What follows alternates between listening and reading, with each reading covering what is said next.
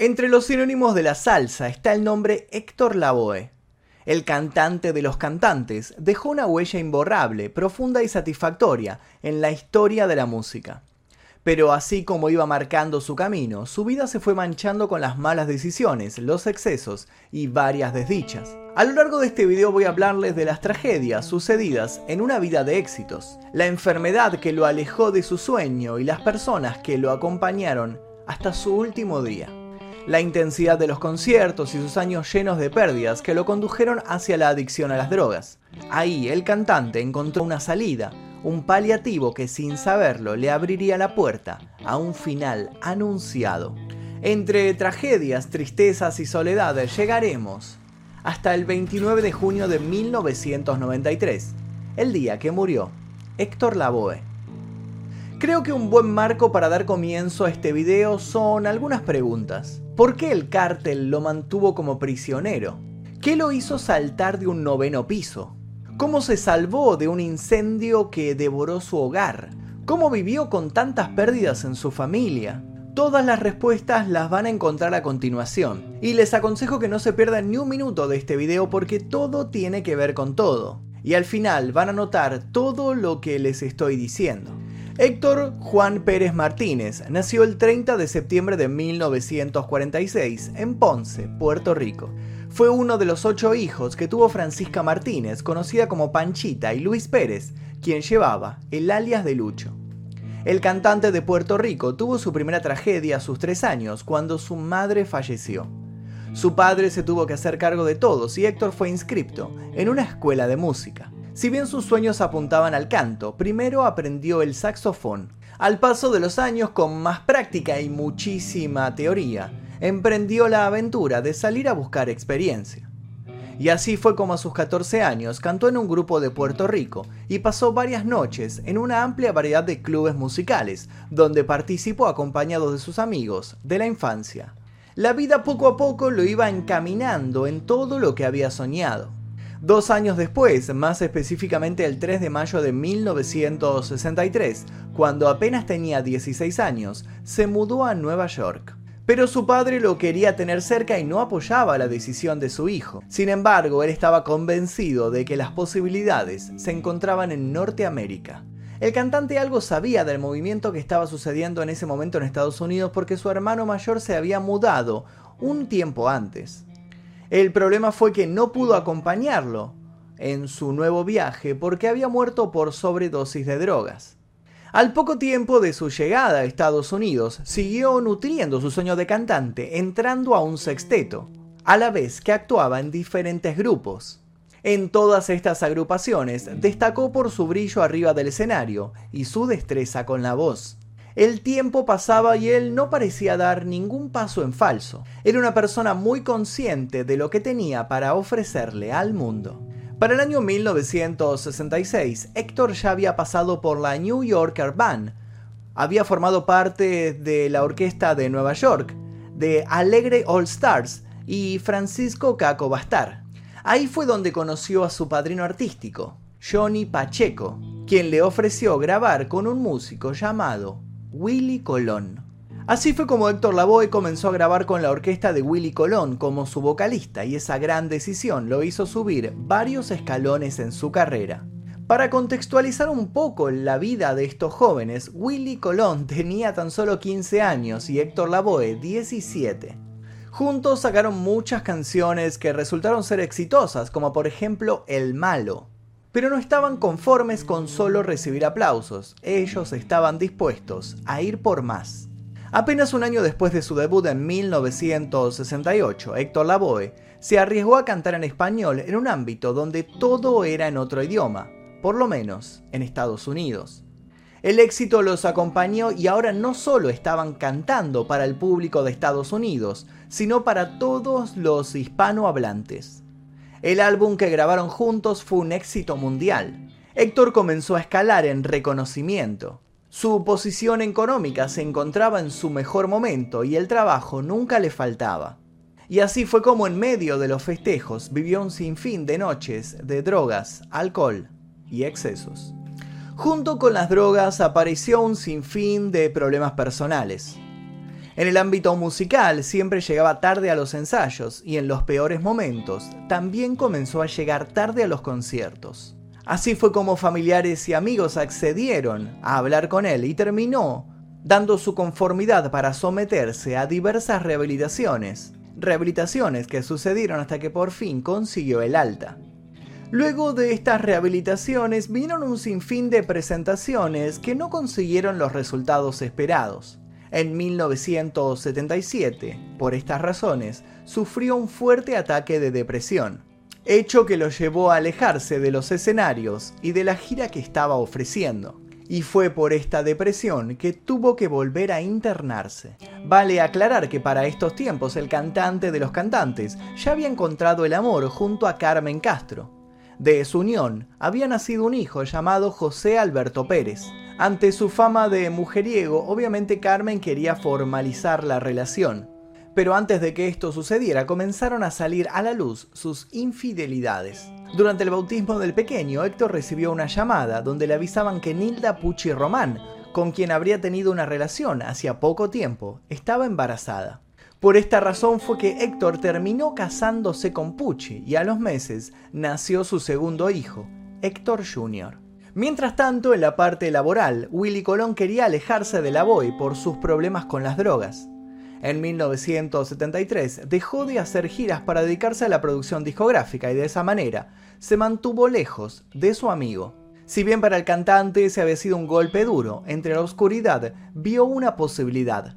Tenía que convertirse en solista. Formó su propia banda y su primer álbum solista se presentó en 1975 y tuvo como nombre La Voz, el seudónimo con el cual lo habían bautizado. Todo comenzaba a marchar bien nuevamente y en 1978 trabajó junto a Rubén Blades. Este escribió su tema El cantante, que fue un gran hit durante toda esa época. Así pasó de ser la voz a ser el cantante. Curiosamente en la actualidad se volvió a hablar de este tema porque la cantante Yaira Plasencia le rindió un homenaje a Héctor Lavoe haciendo un cover del tema. El propio Blades salió a hablar a su favor diciendo, el mensaje continúa intacto aunque las visuales sean nuevas y retraten el gusto actual de la juventud. Mientras la generación de Gusto 68 todavía mantenía la energía por el icónico festival de rock, una banda latina creada recientemente ponía a bailar a miles de personas al otro lado del planeta. Él y la agrupación Fania All Stars viajaron por varios países, incluso llegaron hasta la República Popular del Congo, donde promocionaron The Rumble in the Jungle, la famosa pelea de boxeo entre Mohamed Ali y George Foreman. Sus discos entonces eran vendidos en todo el mundo, y su fama era cada vez más grande. Héctor Lavoe se codeaba día a día con los más poderosos. Es habitual encontrarse con la aparición de narcos en las biografías de las estrellas musicales, pero esta vez sucedió algo un poco diferente. Para el año 1981, Héctor y su banda fueron contratados en Colombia para tocar en una fiesta en la casa de Pablo Escobar, el jefe del cártel de Medellín. Cuando comenzó a interpretar el cantante, los invitados aplaudieron y vitorearon. Una vez terminada la canción, le pidieron que la cantara de nuevo. A él, al fin y al cabo, lo habían contratado para cantar, así que la repitió. Al terminarla, el capo del cártel le pidió que la cantara de nuevo. Y así lo hizo. Así lo hizo por más de 10 veces. El problema sucedió cuando Héctor quiso dejar de cantar. El anfitrión sacó su revólver, le apuntó a la cabeza y le dijo que lo mataba ahí mismo si dejaba de cantar. Fue así como lo obligaron a continuar con el recital privado y continuó cantando esta canción hasta las 6 de la mañana. En teoría el contrato era solo hasta las 2 de la mañana y ya estaban muy cansados. A las 6 de la mañana los músicos se quejaron y frenaron de nuevo. Los guardaespaldas entonces del cártel les quitaron todos los documentos y los encerraron. El primero de enero de 1981, la banda entonces pasó Año Nuevo, encerrada en una pequeña habitación en una finca en Medellín. No les dijeron cuándo iban a liberarlos, así que viniendo de este famoso cártel, el resultado podía ser muy variado. Mientras estaban encerrados, Héctor descubrió una pequeña ventana por la cual podían escapar y por allí se deslizaron todos. Él y su banda corrieron entre los matorrales hasta que llegaron a una carretera. A los segundos vieron cómo se acercaba un auto. Primero pensaban que se trataba de los del cártel que iban a fusilarlos ahí mismo, pero cuando vieron que era un taxi se sintieron aliviados. El chofer casi no frenó por el estado en el cual todos se encontraban. Ellos muy nerviosos abrieron la puerta y el chofer lo primero que les dijo es que les mostraran el dinero con el cual iban a pagar el viaje, pero lo cierto es que ellos no tenían nada encima. El cantante le dijo entonces que si lo llevaban hasta el hotel, él prometía pagarle todo ahí con el dinero que tenía guardado en su habitación, que él era Héctor Lavoe la voz, pero el taxista no le creía. Y para que le crea, no le quedó más remedio que entonar una vez más el tema, el cantante. Cuando esta historia se conoció por la prensa, salieron a buscar al taxista.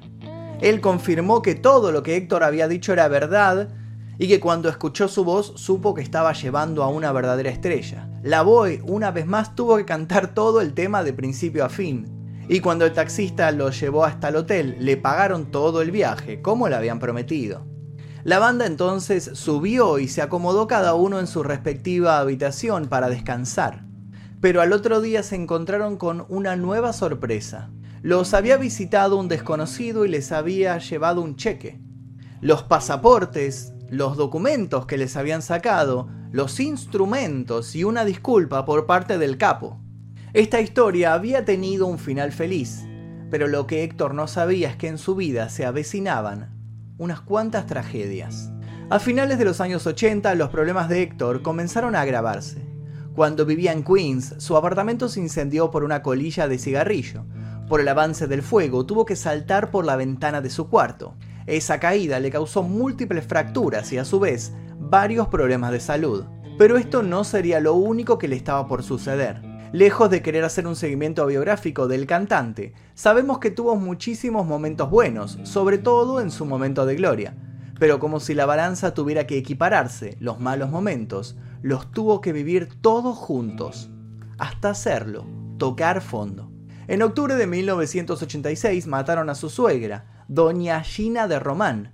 Los seguidores de la Boy la conocían porque varios años atrás le había dedicado la canción Soñando despierto. Estos acontecimientos hicieron que una crisis nerviosa se apoderara de Héctor siendo internado en una clínica de reposo. Pero para peor, todavía faltaba más. En el ambiente de la música él seguía avanzando. Para ese entonces había terminado de preparar con Willy Colón dos discos, ya que él seguía vendiendo muy bien.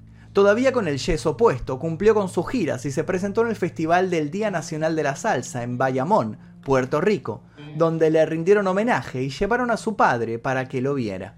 Sorpresa que lo hizo estremecer porque nunca había tenido la oportunidad de presenciar un concierto. Como si esto fuera una maldición, una semana después, el padre de Héctor falleció. Además, mientras lloraba una pérdida, iba a vivir otra. El 7 de mayo de ese año, su hijo Tito falleció víctima del disparo accidental en manos de un amigo suyo. Luego de este incidente, el cantante nunca volvió a ser el mismo. La Boe volvería a caer en las drogas. Tenía altibajos y se instalaba en clínicas para poder reposar y recuperarse de la adicción, pero incluso llegó a escaparse de más de un lugar. Para 1988 seguía dando conciertos, quería promocionar su nuevo álbum, Strikes Back, que estaba nominado a los premios Grammy, aunque no llegó a realizar nada. Las drogas no solo le habían generado una dependencia al consumo, sino también a los medicamentos. Por culpa de su desidia y tras inyectarse con una jeringa para drogarse, Héctor se contagió de VIH. Su último tiempo en vida tenía programado una presentación en el Coliseo Rubén Rodríguez en Bayamón, Puerto Rico, la noche del sábado 25 de junio de 1988. Pero las ventas habían sido escasas y su promotor decidió cancelar el concierto. Algo que nunca le había sucedido a lo largo de su carrera. Lo primero que se le cruzó por la cabeza es que había perdido la chispa Héctor sabía muy bien que esta sería una de las últimas veces que iba a actuar en Puerto Rico. Y quiso hacerlo igual, sin importarle si perdía dinero. En contra de los deseos de su productor, quería cantar para el público que fuese, no le importaba si fueran 5 o mil personas o 10.000, él iba a hacer el mismo show. La idea original de este show, antes de enterarse que las entradas no estaban siendo vendidas, era compartir el escenario con otras leyendas de la música. Al momento de iniciar el espectáculo, su promotor había contado que habían vendido menos de 300 entradas. Según el análisis que pudieron hacer en el momento, le echaba la culpa a otras festividades que se estaban realizando en paralelo de manera gratuita. Y además surgieron irregularidades en el pago a los organizadores del evento. Enterándose de todos los problemas, Héctor se ofreció a cantarle a las 300 personas que habían venido de manera gratuita. Su representante se quejó de esta decisión porque dijo que él no iba a ganar dinero y dio por cerrado el concierto. La Boe entonces salió al escenario y le ordenó a la orquesta que tocara igual, porque dijo que él no quería decepcionar a su público. Pero a los minutos le apagaron todas las luces y el sonido. El silencio marcó el final del recital y de una época de gloria. El cantante, totalmente devastado, al día siguiente volvió al Hotel Regency, y tras una fuerte discusión con su esposa decidió lanzarse del noveno piso para darle fin a su vida. De manera casi milagrosa, uno de los aires acondicionados de uno de los pisos inferiores amortiguó la caída. Sufrió múltiples fracturas en todo el cuerpo, pero no murió. Debieron operarlo varias veces y además sufrió una neumonía. El problema mayor, más allá de los cortes, de las suturas y los moretones fue que tuvo que pasar mucho tiempo conectado a un respirador artificial, y mientras el entubado por un lado le salvaba la vida, por el otro destrozaba sus cuerdas vocales. El cantante en ese momento perdió algo más que su apodo. Para el año 1990, Héctor dio su última gran actuación pública con la Fania All Stars en New Jersey. Pero esto no sucedió como todos lo esperaban. La idea de la Fania era homenajearlo en vida. El público lo estaba esperando para escucharlo cantar. Willy Colón, por su parte, se retiró del show en actitud de protesta, criticando duramente la decisión de incluir a Héctor en el show, sabiendo que éste no estaba en condiciones.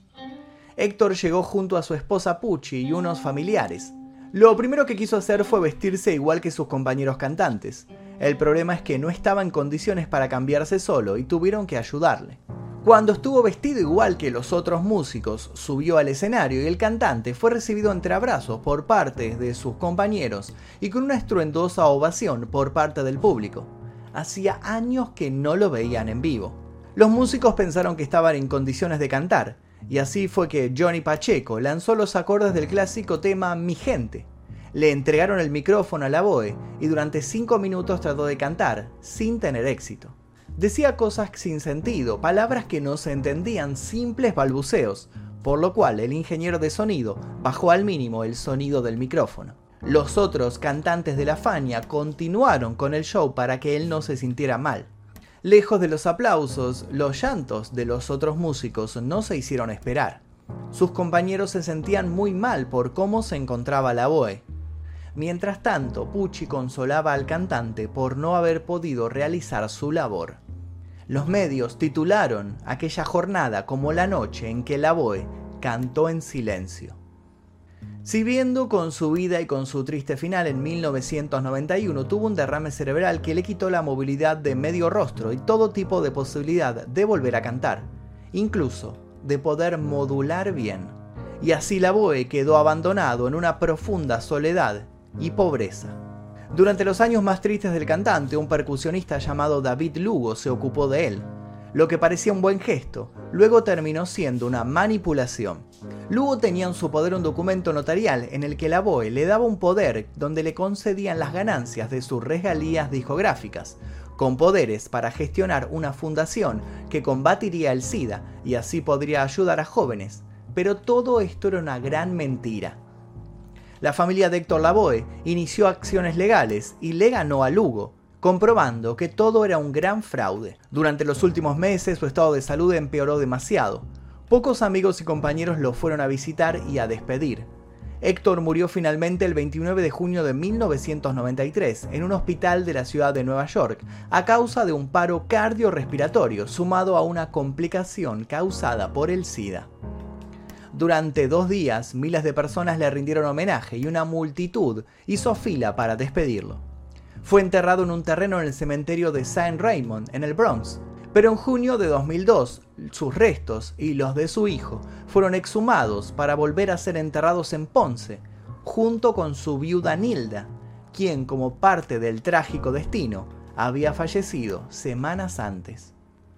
Existen varias películas que hablan de su vida. Una muy conocida fue El cantante, producida por el salsero Mark Anthony, quien también lo interpretó, y Jennifer López, quien hizo de su esposa Pucci. Héctor Lavoe sin duda dejó un gran legado musical que se puede notar en muchos cantantes contemporáneos de salsa. El cantante de los cantantes claramente jamás va a ser olvidado. Y hasta aquí el video del día de hoy, espero que les haya interesado la historia de Héctor Lavoe. Si les interesó les pido por favor que dejen su like, se suscriban aquí debajo y también dejen un comentario con sugerencias para posibles futuros videos.